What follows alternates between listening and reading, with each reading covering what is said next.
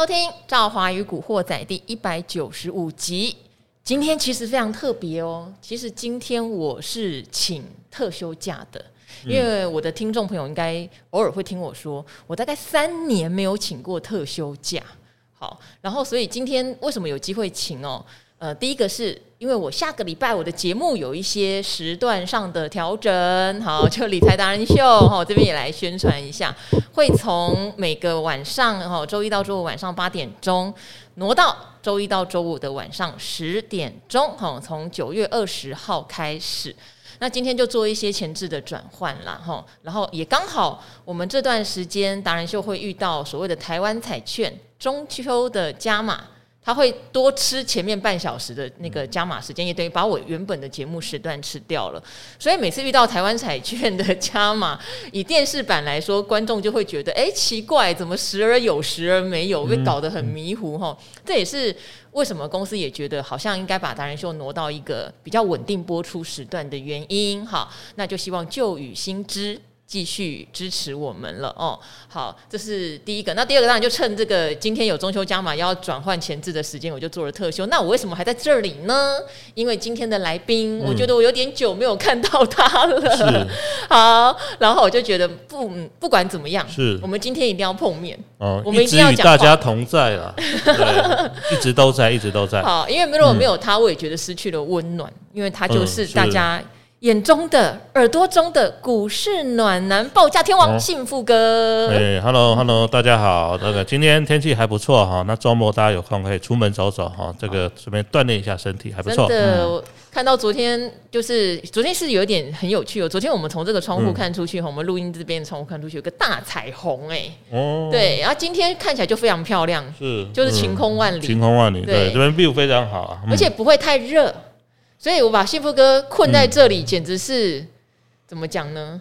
浪费了幸福哥出去约会的时间、嗯。没有没有没有没有没有没有约会。我说下午有时候会跑去一些平常哈，那个周末人比较多的地方吃东西，我觉得还不错。趁平常日去比较没有人，不用排队排很久，这样还不错。好，因为幸福哥呃，从他之前的任职的券商离职之后啊，现在生活我觉得挺自在又惬意。其实我看得很羡慕，对。然后，所以我休假来上班，我抓他一起来。好，好。今天台股。嗯，当然不是很理想，然后，可是现在台股是蛮，说实话，跟幸福哥讨论就有点闷，怎么讲呢？嗯，你说一口气啪啦啪啦跌下去哈，跟一口气啪啦啪啦涨上来都是真的比较简单的。嗯，但这一次涨上来哈，反弹过万五的时候，事实上我们几个看基本面的话，就已经很小心了。是，就一点点毛毛。但是幸福哥，我觉得是相对在这波反弹里面给大家很多比较乐观的产业讯息的。哦，可是风险每个人都知道还蛮大，所以等到回档的时候呢？你又知道说不太容易过前低，嗯，哇，就是一下子留上影线，一下子留下影线，在这儿混，哦，越来越狭幅的震荡哈。那今天当然因为尾盘有所谓的富时指数的权重调整，所以今天整个台股的量有到两千三百亿，但这个扣掉调整量，其实还是很小很小的量，没错，嗯，好。礼拜五了，大家可能今天也没什么心思做股票了。嗯，下个礼拜哈，有很多重要的事情呢。九二二 A 联准会要升息了，对，台湾央行要升息了，哦，英国央行要升息了。信福哥怎么看下礼拜面对这个升息周会有什么反应？嗯，我的看法，其实我记得我们上次来达人秀有讲哈，就是你把每个月的。美股啊，美标普五百来说，你把每个月的表现拆出来看的话，其实九月通常表现是比较不好的、嗯、哦。那刚好，诶，大家会觉得其实九月怎么莫名其妙哈，又发生了很多事情哦。那特别是呃，这个最新一个月的 CPI 公布之后啊，本来之前大家是猜说年总会是两码三码哈，里面选一个，现在居然诶四码好升四码这个选项又出来，我想这也是。这一次为什么一公布之后，我突然哦那一天哦这个呃道琼有一天跌了一千点的一个主要原因，然后就是本来大家没有预期到会有四码这个选项哦，突然它跳出来，这是第一个了哈。所以呢，可能这些变数哦都必须要等到哈下个礼拜，然就是九月二十二，呃联总会到底是升三码四码哈这个呃讯息出来哈，一切的尘埃落定之后了哈，我想呃盘势会比较稳了哈，这是第一个。再来的话。呃，联总会呢，到年底之前还有两次哈，这个利率决策会分别是十一月跟十二月，也就是说呢，九月哦，下个礼拜呢开完会哦，升完息之后呢，十月会有一个空窗期。哦，十月会有空窗期，所以我们上次来哦，有有特别讲说哈，如果九月哦，它有机会先拉回做个整理，那相对来讲十月是比较有机会往上的，为什么？因为七月跟八月的反弹，其实美股呢，它反弹的速度也好或幅度都不小，特别是呢，像道琼，甚至一度呢是攻克了所有均线之上。那你如果说七月八月已经涨那么多，你不先九月拉回来的话，那你说诶，直接走回一个多头的的一个格局，其实现在外在的大环境也不太合适了哈。嗯。所以九月它集合了非常多的一些呃因素哦。那这个因素呢，有技术面的因素哈，包括像是季线的扣底位置，那还有呢，这个外在的大环境因素，包括像联准会的升息，而且呢，九月开始呢，这个联准会啊缩表的动作哈，其实它的呃收缩的一个规模，其实也是比之前呢是有增加了大概一倍，也就是说回收资金的力度有变大了哈，所以这个都是九月拉回的原因。但是我个人还是觉得了哈，如果呃历史的经验我们可以参考的话，每年哈。哦，我们以这个标普五百来说的话，每年其实大概第四季呢都是相对比较有表现的一季啊。然后呢，十月、十一月的话，呃，我觉得刚好又特别是十月是这个呃美国联总会有这一次的一个算是利率决策会的空窗期了。如果整个美股要反弹的话，然后是比较有机会。那当然，我觉得在这个位置上哈，呃，现在大家的看法应该就是以以时间换取空间了，就是不管。涨或跌啊，其实呢量都不大哈，甚至你扣掉今天这个富时指数的调整的话，其实加权呢应该是不到两千亿了。那这个情况也告诉我们，就是简单一句话，就是水浅无大鱼。不管是涨，你可以发现有一些个股只要一创新高，马上被打下来，当天可能盘中或打下来，或隔天一开高马上被打下来。哦，这个其实就告诉我们，就是说呢，这个盘哦，即便它是对的产业哦，或者说对的股票的话。但是呢，你只要用去年哈那种让你赚钱的方法，说诶什么突破一个关键价去追高，或哦这个什么突破平台整理哈，隔天呢开高去追哇，马上都会有短线套牢的风险哦。所以今年的操作上哈，其实主要还是必须要有一点耐心啊，即便是对的产业、对的公司。你低阶的话，相对呢机会才会是比较好，进场的价位也会比较好一点哦。好啊，这边请教一下幸福哥，因为我最近在思考一个投资的逻辑，怎么讲呢？就是呃，今年当然你从第一季到第二季开始，我们都知道有很多的产业就是明显走下坡嘛，例如说 notebook 相关的，都讲到大家应该都背起来了，面板相关的啦，哦，他们都是提早，嗯，也不是说提早，是台股第一波比较明确，就是库存堆积。如山报价也反转的产业，没错。好，那当时当然也会讲好的有什么车用很好啊，哦，网通啊，工业用电脑 IPC，好都不错哈，甚至呃这个伺服器对不对？可是你知道，因为最近哦，我就开始也听到这些产业多多少少有一点点杂音，对，例如说像网通的产业的话，他们的库存事实上在最近几个月也是堆的比较快。那当然，如果他们出货也快。哦，等于营收跟库存同步成长的时候是还算健康，可是也有一些业界的同仁，呃，业界的算是朋友，嗯、也会提说要注意哦，网通可能八九月营收会看到一个高点之后会往下走。那车用的话，我觉得前几天有个报道挺有意思，就是有特别谈到车用晶片，其实事实上现在有点松动。而不是紧缺，嗯，好，那也从车用电子的一些厂商有听到说，他们哈其实最近有一点点遇到抽单的问题，因为有点 overbooking，对，因为之前车用很缺，这个大家都知道，嗯、所以我就思考这个逻辑是说，会不会到了三四季或到明年第一季，现在很夯的这些产业，它反而会变成动能比较趋缓，但是上半年 notebook 啦、面板啦这种驱动啊，它会库存消化的差不多了，嗯，会不会风水轮流转呢、啊？嗯，我觉得其实每一个产业它都有呃产业的一个循环了哈。嗯、那当然这一次比较早见到这个循环高点的，像 NB 啦、PC 啦、手机啦哈。其实现在这些产业目前看起来还是库存还在持续调整中了。嗯。那最快最快，其实我们上次不知道哪一集的达人秀有讲过哈，可能手机最快要明年的呃上半年，特别是第一季，看有没有机会落地。对。NBPC 这个可能又要再玩个一到两季，可能要到明年哦，这个下半年哦，才有机会看到一个比较明显的这个呃库存调整的状况哈。那讲到这个，包括像车用或伺服器了哈，我觉得其实目前看起来是还算健康了，但是也必须要去观察一点，就是说呢，呃，因为现在景气确实有一点，不要说衰退很多了哈，至少很多厂商现在变得比较保守。那因为很多哈，比如说像伺服器，这个主要是企业端的一些资本支出哦。那有一些企业会不会因为呃对于未来的这个景气看得比较保守哦，那去减少它的一个资本支出？我想这个对于网通产业会是一个比较大的影响。那至于车用的部分是这样子哈，我觉得呃因为过去这两年缺晶片的关系，那代表呢很多的一个消费需求是还没有被满足的。那现在很多的呃晶片开始比较正常之后呢，那当然。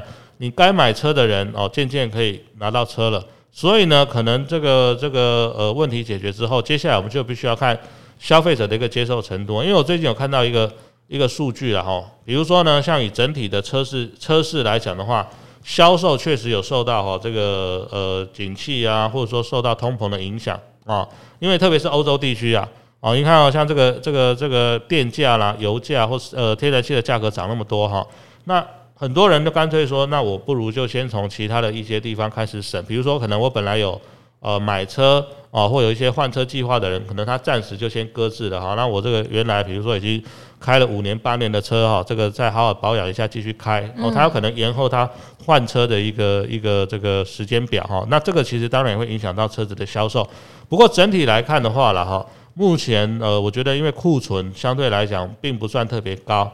那重点就是说呢，终端的消费者哈，他们能不能够在目前通膨比较高的情况之下，持续维持这个消费？嗯，所以我觉得应该，呃，至少到年底之前呢，哈，我觉得看到目前看到的数据是都还 OK 啊。我再举个例子，比如说像美国好了，美国呢，其实整体的车市哈，目前看起来也是属于一个算还温和的状况哈。那特别是电动车，因为它基期也够低啊，所以到呃八月为止的话了哈，其实像美国它电动车。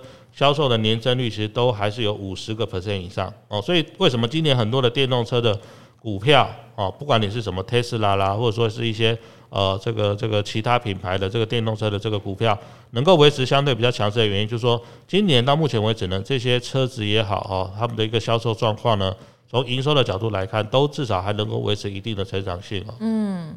好，嗯，还蛮衷心期待，就是真正我们可以看到所有的景气都把最坏的那一段，哦，应该说所有的产业啦，不是所有的景气，所有的产业都把景气最坏那一段慢慢的走过去，然后其实现在有有蛮多的指标，它都有一点点翘起来哦，就是说到谷底以后有一点点往上翘起来。好，例如说像库存啊，大家都知道之前就是一路堆堆堆堆堆堆，现在是真的有一点点。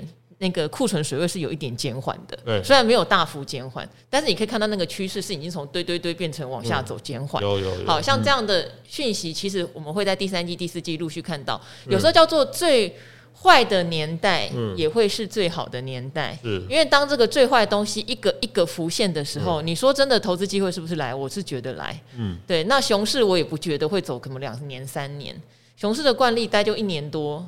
了不起，熊市的状况是跌得够，跌得快，然后让人措手不及。但是如果拉长时间来看呢，其实大概如果我们以十十分来算哈，嗯，其实涨的时间是居多，大概有七到八分。对，但是呢，那一到两分跌，因为跌得又急又快哦，所以反倒是多数的人容易在那一段时间受伤。但是就时间的分配比例来看的话，其实大多数的时间哈，股市呢还是一上涨的几率是比较高的了。嗯，所以股市如果大家是喜欢做波段的啊，真的一定要切记，你要是一个很有守纪律、手脚快的人。如果你是想要做短波的人，是那大部分的人，如果你意识到这段期间你做波段真的讨不到便宜，涨上去你不知道哪里卖，跌下来你也舍不得卖。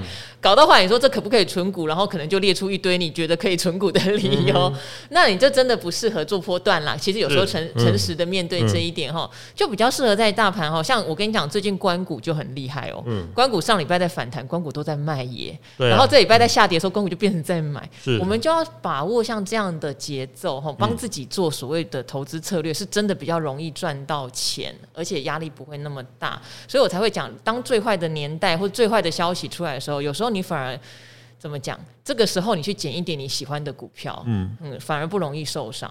可是如果说现在呃，像前一阵子可能半导体设备很多什么在喷，或者生技股在喷，你又不擅长手脚快去追，往往就是追在那个反转点，有没有？这惯性真的很奇怪。就做自己熟悉的事情啊，做自己熟悉的产业跟个股了。我觉得这样对你来讲会比较有利啊。像很多个股，其实我们没有研究过，或者说平常量比较小，我们。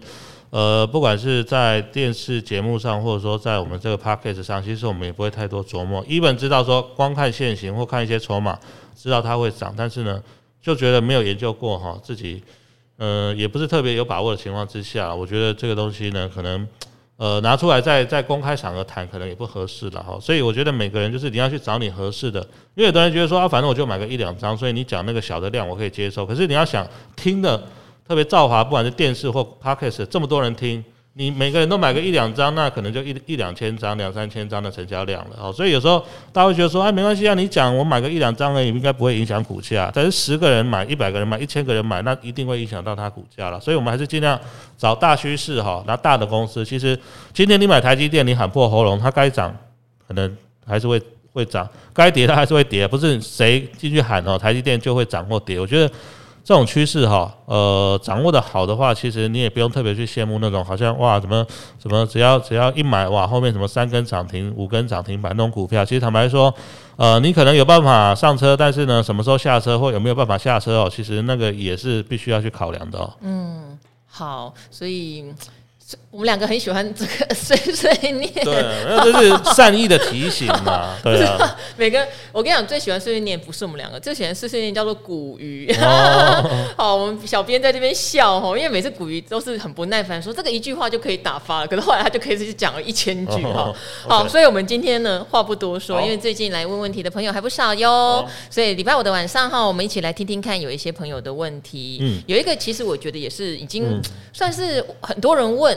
应该有回答过蛮多次的，就是有关于润泰新的净值危机。嗯，好，现在比较少人讨论了啦。那时候新闻一出来暴跌的时候，哇，这个排山倒海的人来问哦。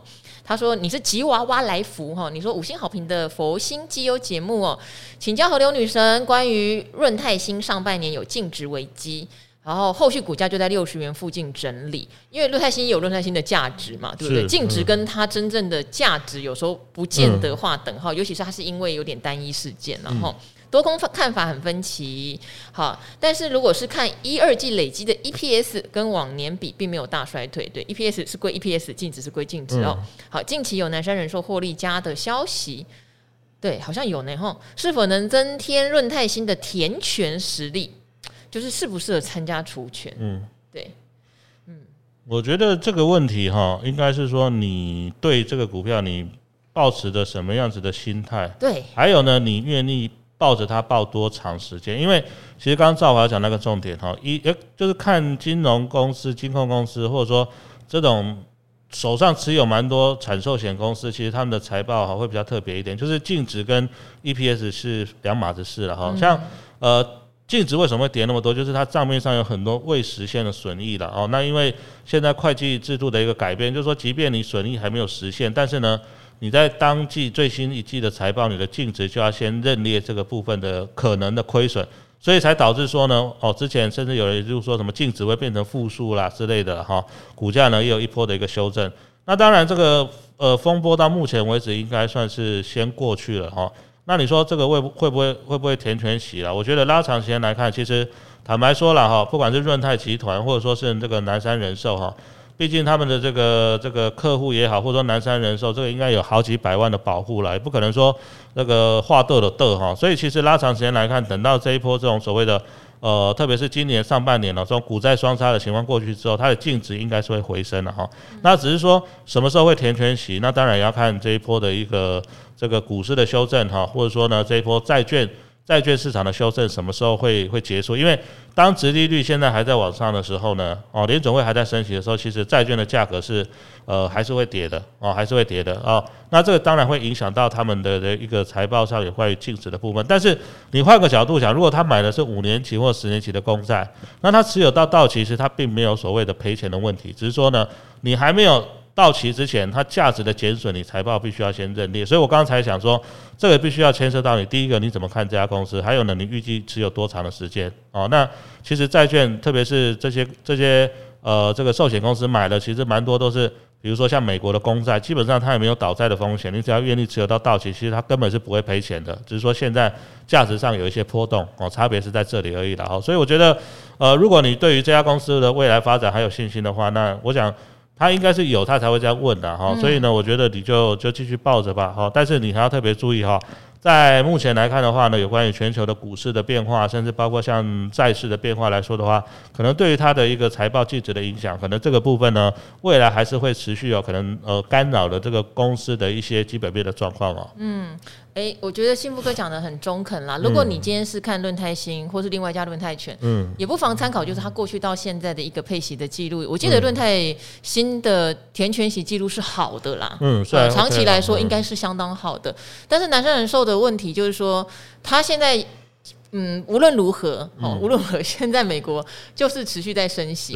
好，这个升息很麻烦，就是本来说九月三嘛，那刚刚当然幸福哥说四嘛，大部分人想说应该不至于在九月就又鲍尔又变卦了，嗯、这样鲍尔真的信用会有点小破产哈。嗯、可是可能十一月或十二月又要再升。不只是原本预期的两码或一码的话，就比较麻烦。嗯，就债券就会一直有压力。对对对，好没错。所以南山人说持有这么多的债券部位，它就是会时不时这个阴霾会出来，除非这个升息循环告一段落啦。嗯、所以就是要稍微小忍耐。是现在谁也没有办法说它会不会填全息，嗯、只能说过去确实这家公司的填全息记录是不错。那风暴总会过去，只是你要不要忍受这一段崎岖路？嗯、没错。好，大概是这样的一个概念哈。那当然，他们最近会被攻击禁止风暴在。业界也知道说，那也是因为南山人寿之前有很多的买家在抢，主要多多少少这件事情还是一个，我觉得是好的啦，好才会有人抢嘛。嗯，没错，就代表代代表大家还是想趁你病要你命的话，就是还有抢的念头，就代表它有它的价值啦。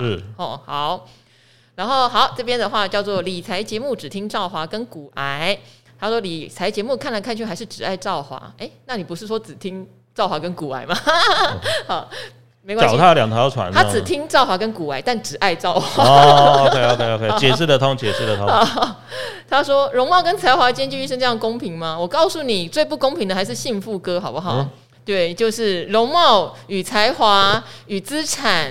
哦，于一生，而且还现在爱去哪儿就去哪儿，羡慕死了。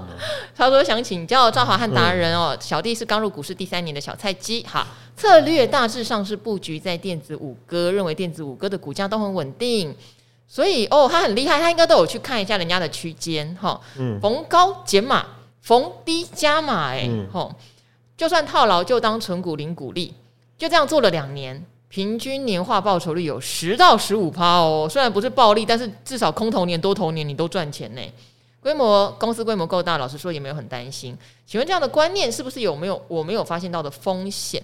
我唯一只是觉得电子五哥就是一样的东西啊，嗯、你要不要选一档做就好了？对 对，如果你对哪一档特别，它的区间你抓的极准，嗯、五哥跟一哥没什么太大的不一样，对。嗯 其实哦，电子五哥哈，呃，他们大部分都还是做这个所谓 EMS 啦，哈，就是代工为主。嗯、那通常做代工的话，就是所谓的毛利率比较低的，基本上都大概都是可能个位数而已了。哦，他们是以这个量大取胜，哦，量大取胜。那也就是说呢，其实这五家公司可能它代工的产品虽然不一样，但基本上它的营运模式是差不多。不管你对，不管你是代工 NBPC 或代工手机，其实基本上营运模式就是冲那个量哦，那。客户多给你一些单，那你量有冲出来，你的获利就会出来。那万一呢？可能这一这个系列的手机或 NBPC 卖得不好，哈，那可能客户有砍单什么，你可能就就状况不好了哈。所以我觉得我也蛮认同赵华刚刚讲的哈。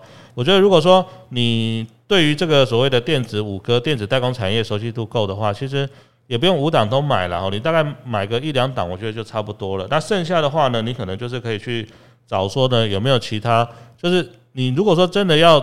让你的投资绩效哈能够慢慢累积出一个比较好的成绩单的话，其实你还是要找成长型的产业啊。那这些是规模大，但是呢，其实他们就是稳定。那稳定的话，就是可能你如果买卖的点位好的话，那可能比如说一年 maybe 可能会有十趴，甚至呢到两成，我觉得就已经算很厉害了。但是如果说你是找到那种有趋势成长的产业，像去年哦，很多那个获利哦，这个翻倍涨的哦，其实可能股价不是十趴二十趴，可能是一倍两倍在涨的。那当然你去抓这种所谓成长型的产业的话呢，你对你的投资报酬率哦，它的一个累积就会比较快。当然这是两个不同的思考逻辑了哦，一个如果说你是要求稳。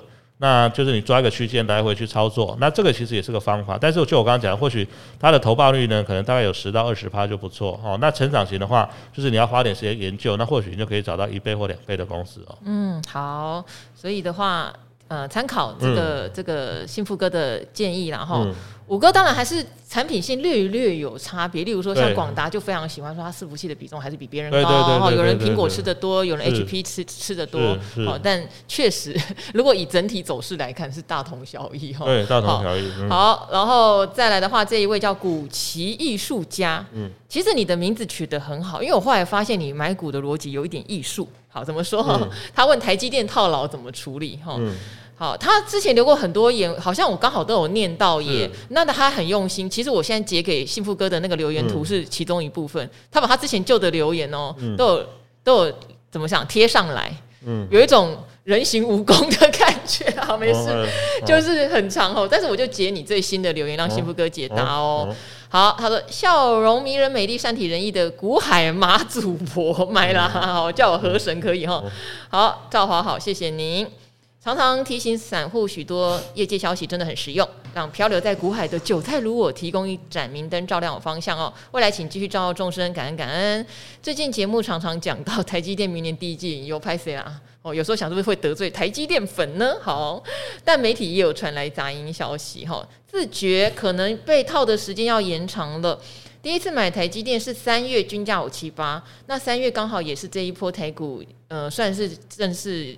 算临时，那时候算临时式下跌，在二三月临时式下跌，到了五月之后就大暴跌嘛，哈。在目前长线投资部位的二十五趴，哈，五月美股暴涨，台股哦，台积也短暂回正过，就是有反弹的时候啦，但是并没有卖出任何一股。后来又听到这个曲博哈曲建仲博士，半导体二零二三年新厂有二十九座落成，稼动率不会满载的说法，就查了一下台积电过往本益比，二零一五年有低于十二倍过。所以几次下杀，我还没有加码摊平，一直在等更低的加码点。规划的剧本是四百块上下，再入金加码往下买，也许等不到，谁知道呢？下次的反弹攻高，想要再锁一些个股期期货空单，不然一直报上报下，哦，头头低，底底低，好无力啊！赵华与达人们有什么操作建议给我吗？好，先回答第一题好了，因为第二题有在问如何在夜盘的期货盘做避险哦。嗯。OK，这边我小小先讲，就是说为什么说是艺术家呢？因为你在设定你的最低加码点，嗯、这个东西是有点艺术的。嗯，因为你如果真的不知道高低点在哪里，我还是比较建议台积电这样的股票叫做做策略。嗯，我做策略的意思是我不可能去赌它会跌到哪里，嗯、但是你认同它是一个中长线非常好的公司，但近期有杂音，所以我会选择在例如它有时候会跌超过两趴三趴，或者是说。跌破五百块大关啦，跌破四百七大关了啊！这种零股加一点可能会是我的策略。以前有讲过哦，我同事也问我台积电怎么买，我说其实对一般人来说就是五百块买一点，四百块买一点，三百块买一点，就算跌到两百块你要买一点。同样的，两百块买一点，涨到三百块买一点，涨到四百块买一点，涨到五百块买一点。这间公司就是这样。嗯，哦，你要相信的是它台湾。全世界产业景气龙头，呃，不是产业景气龙头，产业龙头宝座，它就是个 number one。是，呃，但是它一样会受到市场的资金面或是个人，就是产业景气在循环中的影响。哦，所以不要去赌它是最低点是什么，也不要觉得你五七八买了一笔，你就一定能凹到赚钱。我觉得这个是你现在会觉得比较辛苦的原因。嗯、好，简短说给幸福哥，对。OK，我想这个应该也是有在做功课的，因为其实他很多，不管是他买股票的价位啦，或者说呢一些这个其他资讯的收集啦。对。那我先回答一下哈，他有听到说那个曲博说哈，明年呢有二十九座新厂要成立，其实他他讲的没错，但是呢只讲了上半上半部，好，下半部你没没提到，其实这二十九座基本上都是成熟制成了。哦，跟台积电的关系其实不大，为什么？因为现在先进制程就三家公司可以做嘛，台积电、哦，三星还有 Intel。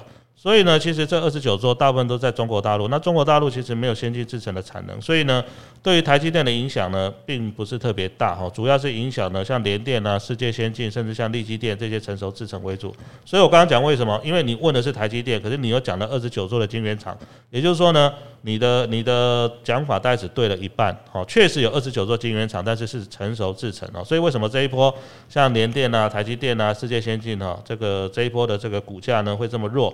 主要原因就是说呢，第一个需求放缓，再来第二个就是说呢，竞争者增加，好，那这个都会去影响到未来的一个所谓的呃稼动率啊，会受到冲击的影响哈。那我觉得其实台积电我也蛮认同刚刚赵华的讲法，然后因为它毕竟是一家世界级的公司哦，特别是现在七纳米、五纳米、三纳米甚至两纳米哦，其实它都照进度在走。未来的话呢，其实这些竞争对手要要去追赶上台积电是相当的不容易。所以台积电现在唯一要要担心的，或者说台积电唯一呃可能必须面对的风险就是景气的问题而已，因为它没有竞争对手的问题嘛。很多产业就如果说你你明明诶、我生意做得很好，但是呢就像就像那个卖卖饮料好了啊、大家看说诶、欸、现在夏天饮料很好卖，然后大家觉得说哎呦你生意怎么那么好，隔壁呢？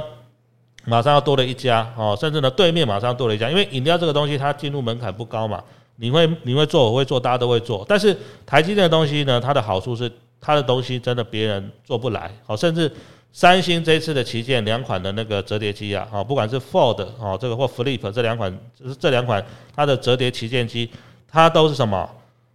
用高通的晶片，而且高通是委由台积电来做代工。你看三星，它自己明明有晶圆代工的产能，可是它也不敢做，为什么？因为它万一又做了那个晶片过热啊，到时候它的手机卖不掉，它问题更头大哦。所以其实台积电的竞争优势是无可，呃，至少我觉得到目前为止啊，没有没有任何一家厂商可以追得上它。所以呢，其实台积电长线来看的话了哈，它的竞争优势呃在，那现在等的就是景气什么时候呃恢复到一个比较成长，那当然那个时候它的本益比。哦，或者说它的一个评价空间呢，自然而然就会会被往上调升。那当然股价呢，就在那个时机点呢，会表现的比较突出一点了。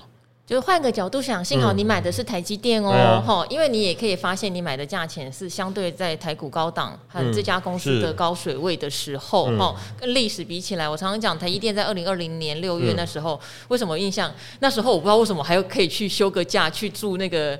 那个花莲，嗯，还是台东有一间饭店，对，瑞穗天河，哦，那在花莲啊。然后在那边我有买台积电，我还记得那时候好两百。三两百四哈，也已经预期到那时候二零二一年会大成长，因为台积电朋友说实话还蛮多的，对，那时候才两百多哎，对啊，所以当买在五百七十八哈，虽然是从六百八已经修正下来，嗯，还是一个相对高水位啦。这时候你如果是希望能够跟他长相厮守，就必须用点战术了，哦，很难说哦，我一直等到他回到这个五五百七十块我再卖掉哦，就比较困难了哦。好，那谢谢幸福哥。那第二个问题是，他也分享。一下这个美国开出 CPI 的操作，所以我会觉得很有意思的是，对投资这件事情，我觉得你是有研究，而且你算是一个很机动型的，不是说你个性很激动，就是很灵活型的人。很积极的，很积极。对，你说公布前你就花了点时间守在手机前关心，开出来是差于预期预期哦。纳斯达克的期货瞬间暴跌，迟一分钟哈，布下了纳斯达克的期货空单，虽然晚了一点，但还是保住隔天台股部位的下跌亏损。好，赵华跟达人在夜盘通常怎么做避险操作呢？时机点怎么抓？哈，谢谢各位回复。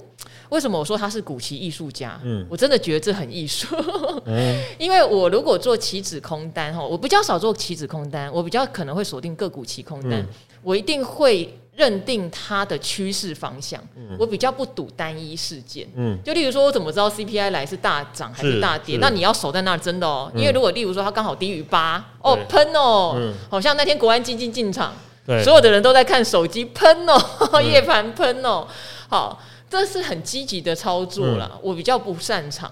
哦，所以对不起，我不太会用夜盘避险，我是看准趋势。例如说，我认为这段时间它就应该往下跌，但但今天涨，我可能就是开高空，嗯、或者反之跌深多。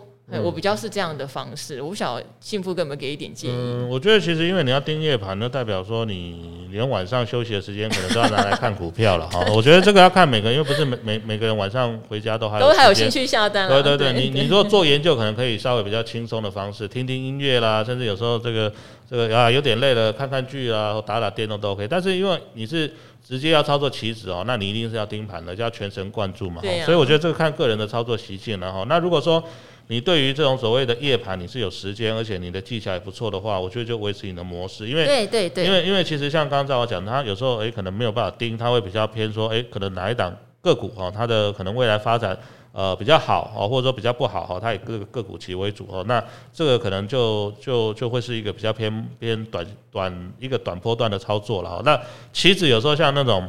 呃，这一次 CPI 公布之后，其实啊，在当天的波动都四五百点，因为它是先拉之后才出现急杀，哦，那可能当天你可能十分钟就已经就已经打完收工了，赚钱已经收工了哈，所以这种很短线的操作，其实其实第一个就是看你的有没有时间盯盘，再第二个就是说呢，你有没有办法呢？哦，去抓到这个短线的一个比较大的一个波动？因为做期指是这样了哈，其实它没有呃所谓的这个呃多空的一个一个执着，就是说多跟空都可以做。就是怕你没有波动而已哈，所以我觉得这个就是看你个人的操作习性了哈。那如果顺利的话，就维持你的模式继续运作就可以了。嗯，我也觉得，因为你比我还积极呀。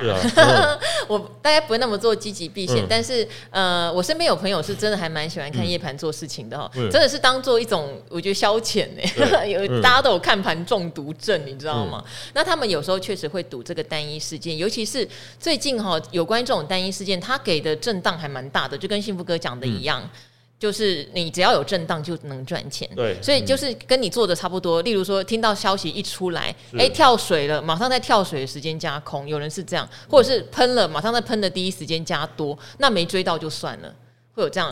然后甚至还有一个做法，有也你参考看看。嗯、例如说那天跳水了，跌四百点，对不对？可是也有朋友觉得，哦，你因为一个多零点一趴、零点二趴的 CPI，你就跳水。嗯是不是太过分了呢？所以隔天反而是把这个空单获利了结，加加多单，对，灵活的会这样哦。嗯，或者是今天你因为这个什么消息喷了四五百点，有必要吗？嗯，你隔天可能会康荡哦，所以可能会在喷上去的时候把多单卖掉加空单。嗯，好，这是比较灵活的朋友，真的是每天有跟我分享，但我做不到哈。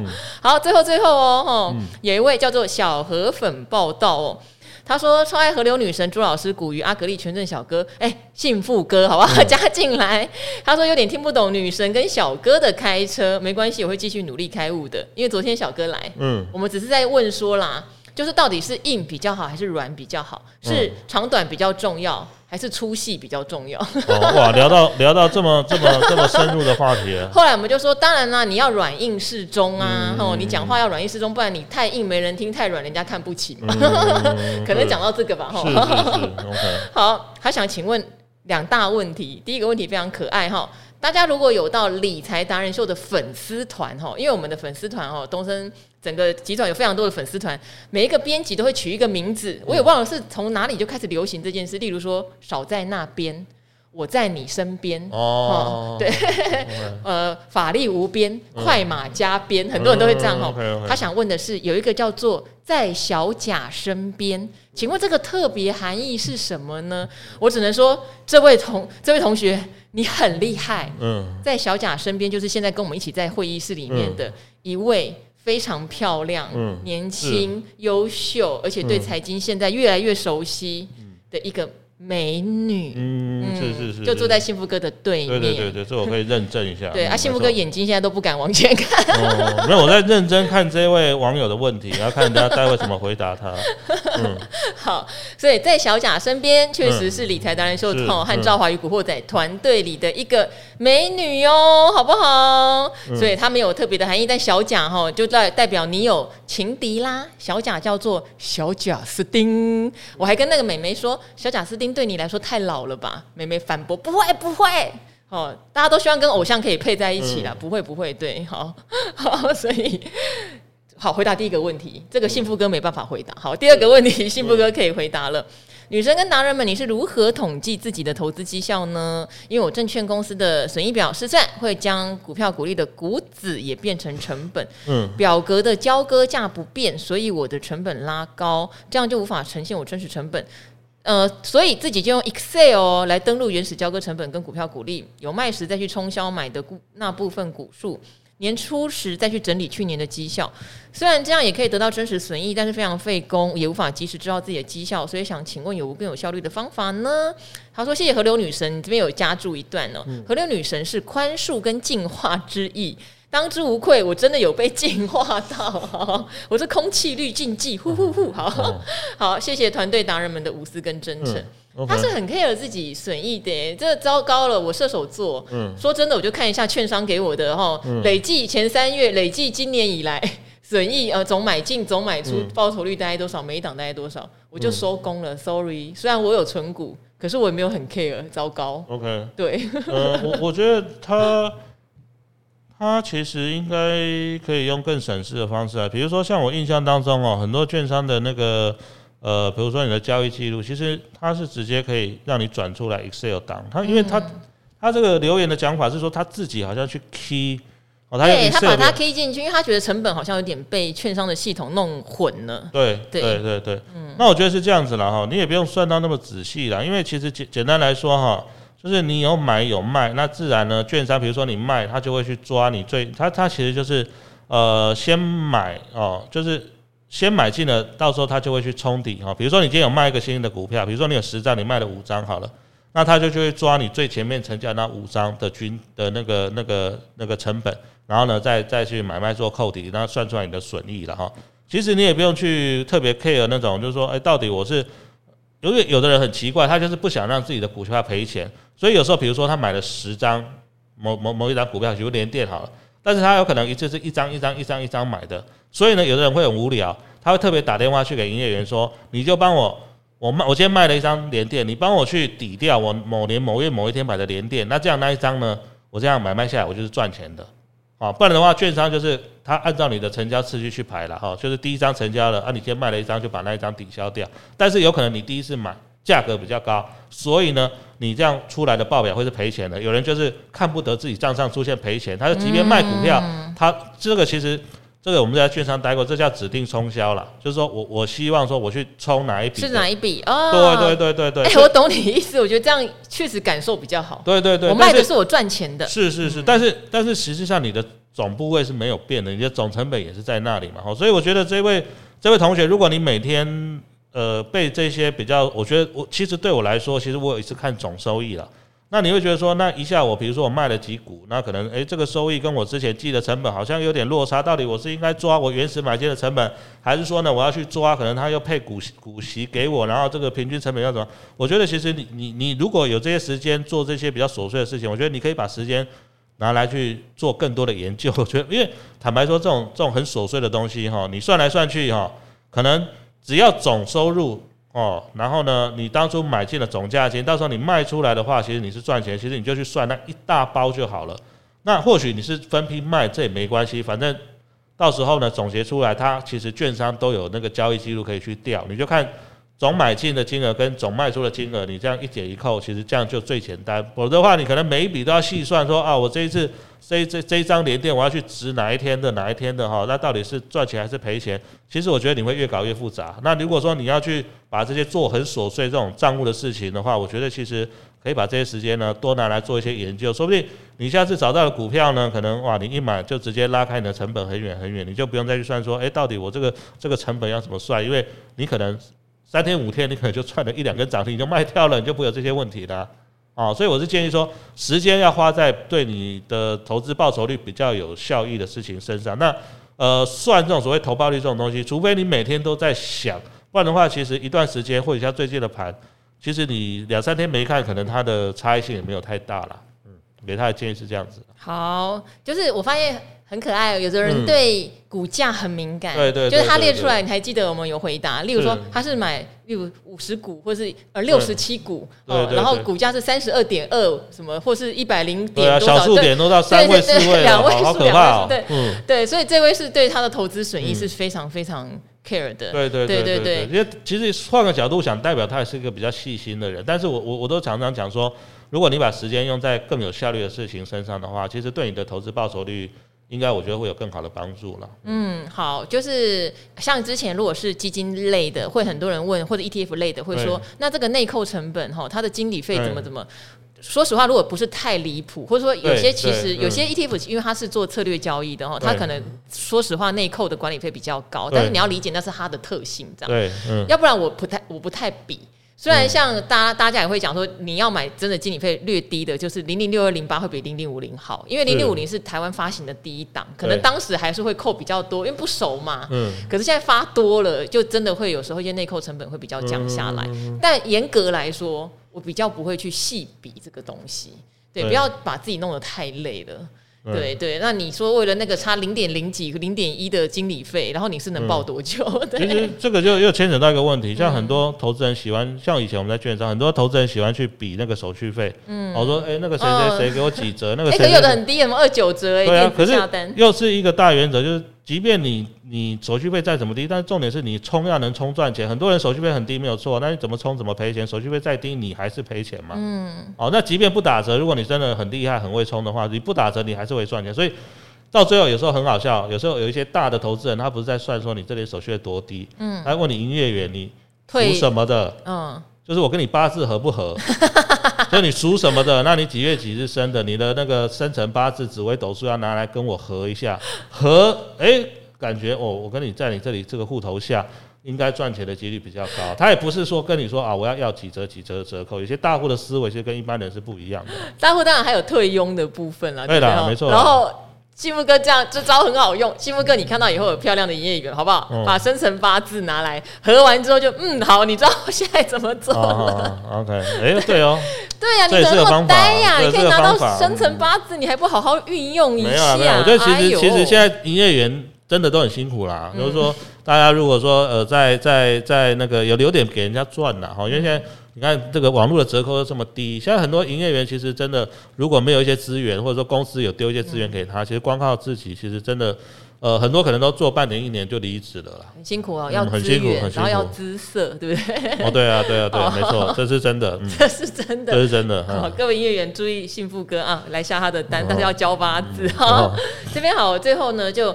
呃，简单帮这位有一个就是热爱烘焙的小河粉回一下。嗯，嗯先跟阿格力粉讲一下哦。嗯、阿格力这两周都会去忙搬家，所以好多人留言要问。终于搞定林口的房子，就对。对，但是他会去忙搬家，所以他会两个礼拜都不出现在不管古惑仔或达人秀。我、啊、昨天已经狂凹他都没办法，嗯、所以导致有一些问阿格力问题的，我这边能帮大家先代问，嗯、我有先代问哈。嗯、那有些真的牵涉到个股很细的一些基本面的，嗯、这不好意思，可能就要等比较久。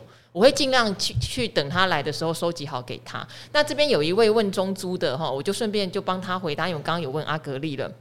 这个热爱烘焙的小河粉，你说你刚从安卓换 iPhone，立刻来留言哦。你说那位兼具且幽默真诚的主持人赵华您好，你先大略分享一下踏踏入股市的过程哈。大学毕业约十二年前，工作累积的钱给妈妈投资。看到有稳定的股息收入，大家然后加上家人的选股逻辑是挑配息稳健大公司，不追高哦。家人蛮不错的哈，嗯、一般家人都是哎、欸，我听那个某某台啊，那个某某老师带进哈。对，他说决定二零二零年就尝试，第一支是妈妈的建议，十九块买人保，目前抱着零股息。第二支是呃先生在联勇工作，也做了功课，看基本基本面，知道营收好。那时候是中美贸易战利空情况下，也大胆接了一张哈。那时候是二四五元，虽然并没有卖在历史天价高点，但听到赵华知道面板衰退，所以小赚出场。好，那这边的话，恭喜你哦。